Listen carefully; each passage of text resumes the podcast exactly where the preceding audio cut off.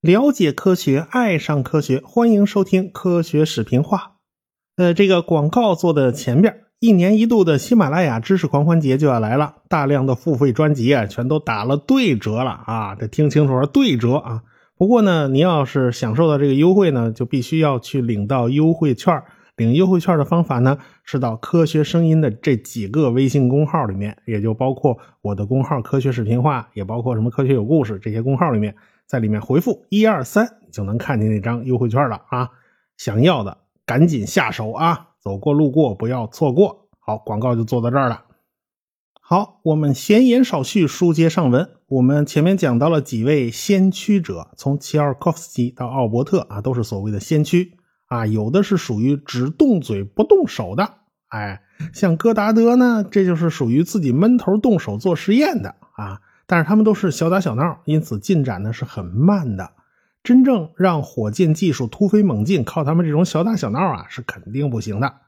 火箭技术的发展其实有一大串的机缘巧合，其中很重要的一个因素啊，就是跟凡尔赛合约有关系。要知道啊，第一次世界大战呢其实是个炮战，双方都是拿大炮轰来轰去的啊，海上的战舰也是拿大炮巨舰呢轰来轰去的。日德兰海战呢，是有史以来最大的一场战列舰之间的对轰，打出去的炮弹呢都是三百多毫米啊，粗的三百八十一毫米，细的也有二百八十毫米。战列舰的舰炮通常要比地上的大啊，陆军的炮你有个幺五五毫米也就够可以了。更大的炮呢不是没有，但是数量是很稀少的。能在陆地上走的超级大炮啊，通常都是特种设备。一战最大的炮，也就是所谓的巴黎大炮，也叫威廉大炮。其实呢，这门巴黎大炮并不粗，口径是二百一十毫米啊，只是重巡洋舰的大炮的口径。但是炮管子的长度太长了，炮管子足足有三十六米长，炮管子拉起来啊，根本就无法靠自身的强度保持一条直线。因此，这门大炮就像半个斜拉桥。啊，你得上面有架子，有钢筋给它蹬着，只有靠钢筋拽着，才能保持炮管呈现出一条直线。炮管长呢，射程就特别远，能达到一百三十公里。但是炮弹的威力不算大，跟普通的重巡洋舰的舰炮也差不多。而且呢，这门大炮的精确度是很差的。要说打巴黎市中心啊，其实多半打歪了。这个炮弹只有一百多公斤，这里头也装不下多少炸药。操作这门巨炮呢，极其麻烦，要八十多人啊，跑来跑去，跑上跑下，折腾好久。这一炮打出去啊，简直是地动山摇，后坐力大的惊人。所以付出的代价和获得的成果相比啊，它是不相称的。但是这门炮对于巴黎人的心理震撼是很大的，因为巴黎人他不知道什么时候就挨上一炮，而且根本就不知道这炮弹到底从哪儿飞过来的。哎，这个炮弹的弹道高度达到了四十公里，也就是四万米啊！这已经到了平流层了。而且计算弹道呢，也需要考虑地转偏向力，也就是科里奥里力。这些计算呢，都为后来的弹道导弹奠定了基础。一战呢，后来德国打不下去了，因为美国已经参战了，你弄这么一个生力军来，谁受得了？因此呢，他们也知道根本就没有获胜的希望。所以德国人就果断停战了。哎，战争并没有打到德国本土，这就引起了很多德国人的不满。好多人都不知道当时德国已经撑不下去了，还以为这德国正取得胜利呢。毕竟前线都在别人领土上嘛，都是国内的政客屈膝投降啊，葬送了大好局面。很多德国人都是认为啊，他们被人出卖了，其中就包括希特勒。这也就为后来的纳粹上台。发动二战呢，埋下了种子。一战以后呢，开巴黎和会，签凡尔赛合约，那是非常苛刻的。德国，你作为一个战败国，你只能保留十万陆军啊，你能维持个国内的治安也就够了啊。很多军事项目是不准展开的。你想再研究巨炮，你门儿都没有。什么化学武器啦，坦克装甲车啦，啊，军用飞机了，以及潜艇，你通通不许搞。说白了，就要拔掉德国的爪子和牙齿啊！什么叫虎落平阳被犬欺呀？但是谁也想不到啊，这个火箭到底有什么用？所以不会注意到火箭在未来有什么军事潜力。所以凡尔赛合约对于火箭一个字都没提。哎，火箭这事儿毕竟是没法预料的，人都不是先知啊。我们上次说到过，这个奥伯特曾经是太空飞行学会的成员，其实冯布劳恩也是啊。这个学会呢，就引起了德国军方的注意。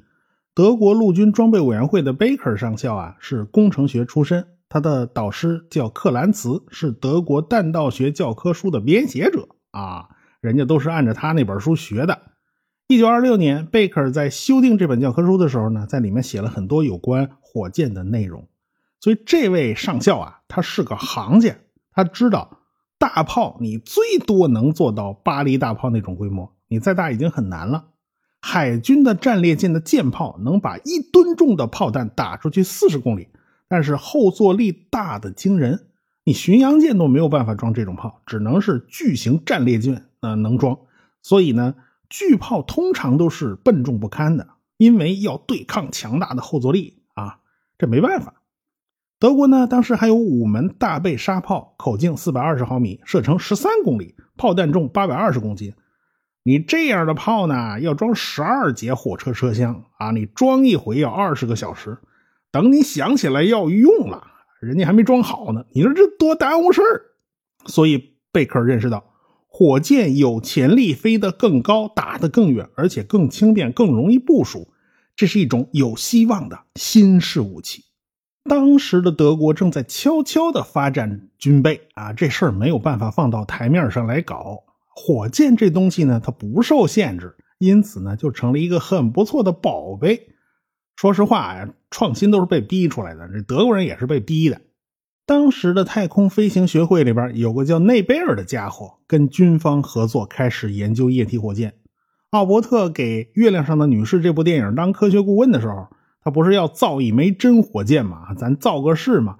他总不能啥事都一个人干呢，他得招聘一大堆人呢，就招聘了这个那边加入啊。军方呢还给他提供了场地，当然这一切都是以民用项目的名义啊。这个试验场呢就是被废弃的军事供应站。啊，租金也很便宜，你十马克一年，这价钱简直跟白送一样。你要知道，战后那个马克贬值的就一塌糊涂，哎，那个十马克跟废纸差不多了。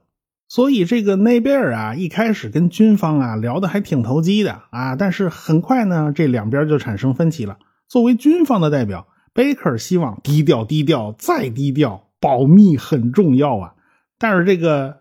内贝尔啊是个段子手啊，语不惊人死不休，而且他特别会炒作，特别会夸大其词，像不像某位造手机的啊？所以呢，很快军方就不支持他了啊。不过人家那边是真能忽悠，去找铁路部门要了一堆废木条，用这些废木条给车间铺地板了。冬天呢，这屋子还漏风，就用那个木头条啊去堵那窟窿眼儿。然后呢，他在当铺买了一二手打字机，给有关部门打了很多信件。听这情节是不是有点像那个《申肖克的救赎》里边的情节啊？只要你愿意坚持，一封接一封的寄信，别人总是会被你打动的啊！他到处求爷爷告奶奶，给车间拉来了免费的照明用电啊，人不收钱，还有拉来了一堆什么铝合金材料啊，以及液氧啊，这都是他到处化缘给化来的。你别说，这个内贝尔还真是能忽悠，他居然就让消费部门减免了他的汽油税，这一下就省了好多钱。而且呢，他从西门子公司要来大量优质的电焊条，而人家也没收他钱，他又用电焊条换来了一个熟练的焊接工人。那你说他这这来回换嘛？啊，赶上当年那个别针换别墅了，你这是？哎，冯布劳恩呢，当时也给他打工。啊，就很惊奇，你怎么这么一顿操作啊，你就能折腾成这样？你那一顿操作，操作的眼花缭乱的。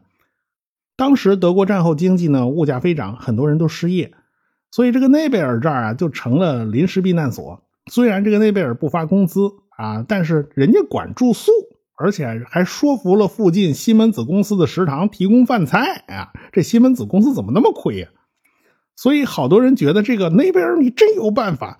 反正这个内贝尔颇有如今创业明星的这劲头，有理想，有干劲而且人家还有办法，哎，怎么看着怎么像是个有本事的。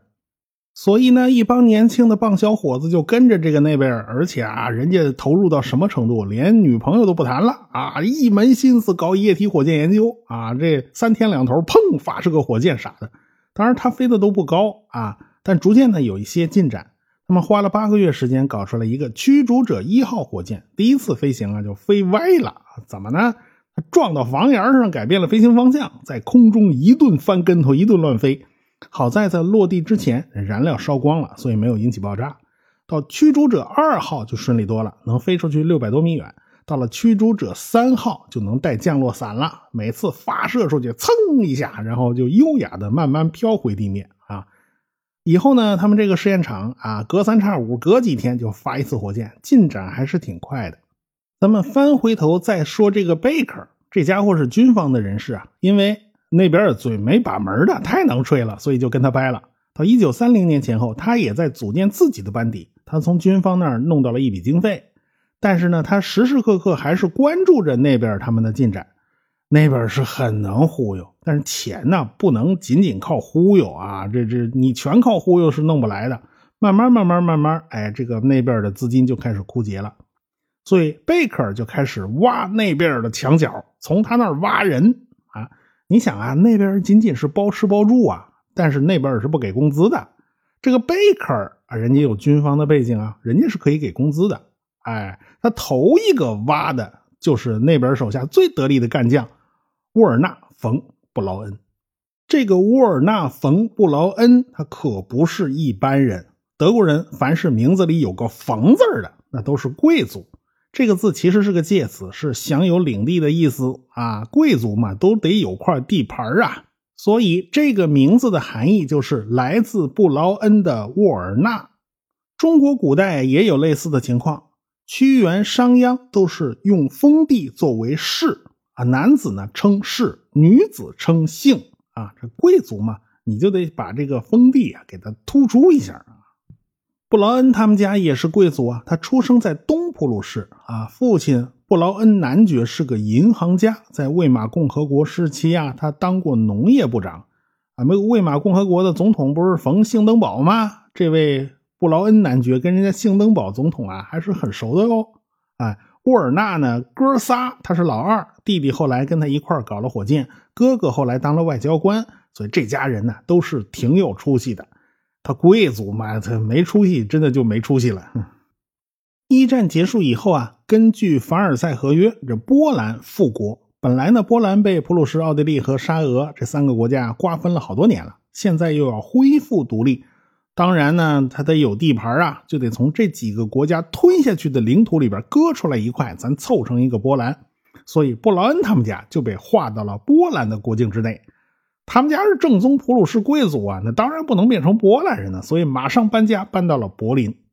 沃尔纳的母亲是个植物学家，而且他还是个天文爱好者，就送了沃尔纳一架望远镜啊。从此这个小沃尔纳就喜欢上了天文。后来呢，他去柏林的工业大学学习。成了奥伯特的学生，哎，而且参加了那边的火箭小组。这个年轻人呢，就给当时的军方人士留下了深刻印象。当时他才二十岁，这个贝克尔就让他以平民专家的身份加入了德国陆军的火箭计划。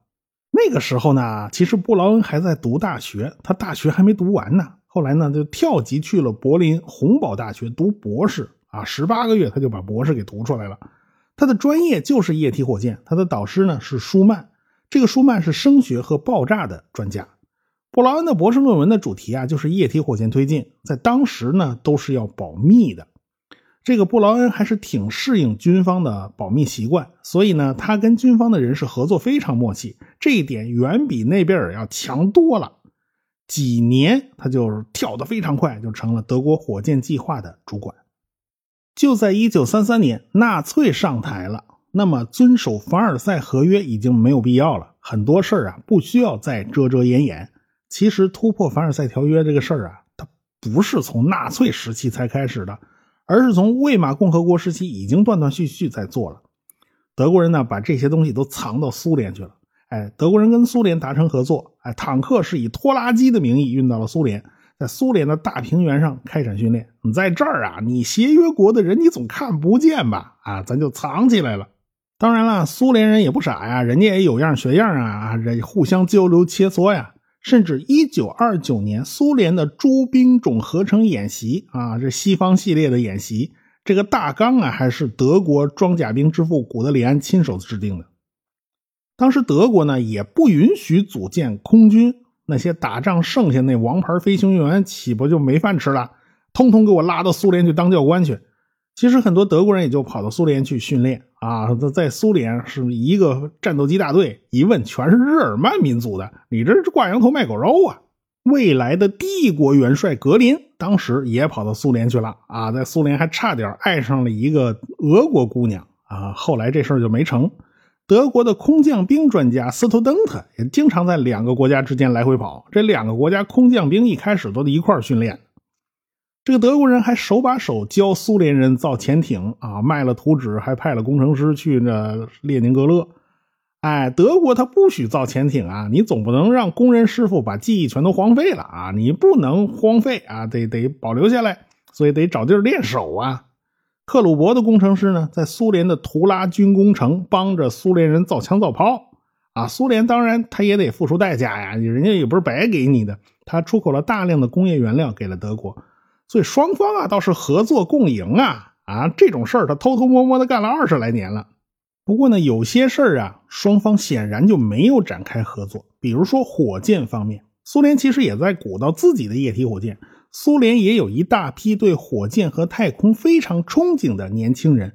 毕竟俄罗斯是齐奥尔科夫斯基的故乡嘛。所以最开始呢这股风潮啊都是从民间开始刮起来的。民间开始小打小闹的试验液体火箭，其实也就是个玩具水平嘛。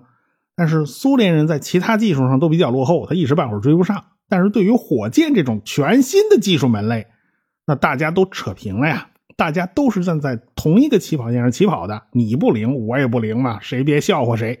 哎，苏联人当然期望在这些新技术上有所建树。在这批年轻人之中，有个长相很敦厚的乌克兰青年。他叫尤里·科罗廖夫，和布劳恩这种贵族家庭出来都不一样。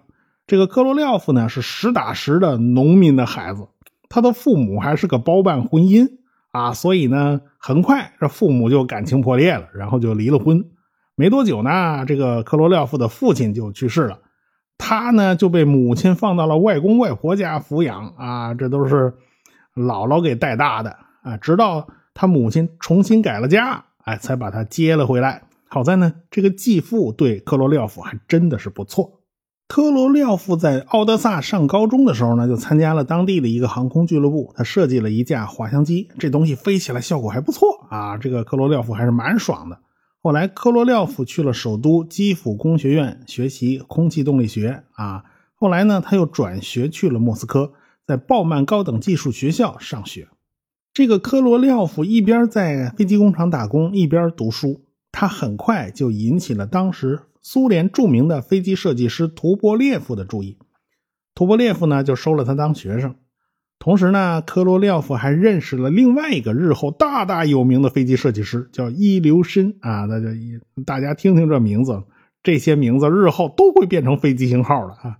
这个科罗廖夫要是沿着这条路走下去啊。日后说不定就会变成一个优秀的航空设计专家，但刚好是一九二七年，他到莫斯科的时候，在一次活动之中，他见到了齐奥尔科夫斯基，从此他满脑子都是上太空。你别说这事儿啊，他日后还真的就干成了。一九三零年，克罗廖夫毕业了，也是在一个民间的小组里面研究液体火箭。啊，这个虽然那个钱好像是有军方背景，但是这个小组拿到的拨款太少了。根本就没有办法造出什么样的东西，所以科罗廖夫呢就开始直接寻求军方的帮助。当时苏联红军的总参谋长是图哈切夫斯基，这位总参谋长可了不得，他也像德国人一样感觉到了大炮的局限性啊，所以他对火箭也特别的感兴趣。当时呢，他已经给一个火箭小组啊提供了资金，这个小组呢有个特别厉害的年轻人叫格鲁什科。没多久呢，这几个小组都全合并了，咱就别分散了啊，咱就劲儿往一块使吧。这个机构很快就在一家旧的柴油机厂里面安顿下来了，大家就开始集体工作了。那个时候，苏联的液体火箭也是很简陋的，你能飞个几十米就不错了。但是图哈切夫斯基还是看到了火箭的潜力。但是啊，很快图哈切夫斯基就倒了霉了，就被冤杀，而且大清洗波及到了整个苏联红军，很多军队的将校全部被杀掉了。哎，很多跟图哈切夫斯基沾边的人物都是受牵连的。科罗廖夫所在的火箭研究小组的组长叫克列伊梅诺夫啊，副组长叫朗格马克，都被处决了。提到这个朗格马克这个名字，大家可能都没听说过，但是提起大名鼎鼎的卡秋莎火箭炮，那是无人不知、无人不晓。这个卡秋莎火箭炮的总设计师就是这个朗格马克，你连这样的人都给杀掉了。这个格鲁什科呢，也被内务人民委员部的人给抓走了。格鲁什科是苏联第一枚液体火箭发动机的设计师，反正他进去以后呢，被逼无奈。啊，他只能到处乱咬，一个个乱咬嘛。结果这个格鲁什科就咬出了科罗廖夫，这俩人就此呢就结下梁子了。一九三八年的六月，科罗廖夫也被抓起来了，他被判呢去克雷马矿场服苦役。这个地方在远东啊，堪察加半岛北边八百公里。苏联太大，远东呢也没有几个出名的城市，实在是不太好描述这个地方的位置啊，因为周围实在没有什么标志。反正是个苦寒之地，不过科罗廖夫并没有立即被送去，而是在新切尔卡斯克的监狱里面蹲了八个月。这八个月到底发生了什么事儿呢？是主管苏联内务人民委员部的叶诺夫死了。这个叶诺夫是内务人民委员呀，也就是内务部的部长。后来呢，斯大林从自己的老家格鲁吉亚调来了贝利亚给他当副手。然后呢，又让他兼任了水运人民委员，其实就是把他架空了嘛。啊，这一旦这个人离开了这个位置，那估计也就快没命了。贝利亚呢，实际负责了内务部。哎，接下去没几个月，这个叶诺夫就被抓起来了，然后迅速的被处决。叶诺夫的前任雅各达也是这么个下场，基本上就是属于卸了磨杀驴啊。叶诺夫的死呢，代表大清洗的这种滥捕滥杀的阶段算是过去了。贝利亚担任了内务人民委员，这回是扶正了啊。他扶正了以后，第一件事就是下令赶紧把克罗廖夫给我押到莫斯科来。他那个命令发出去了，手下跑了一顿啊。这个手下回来报告说，两个礼拜以前，这克罗廖夫已经上路了。我们下回再说。科学声音。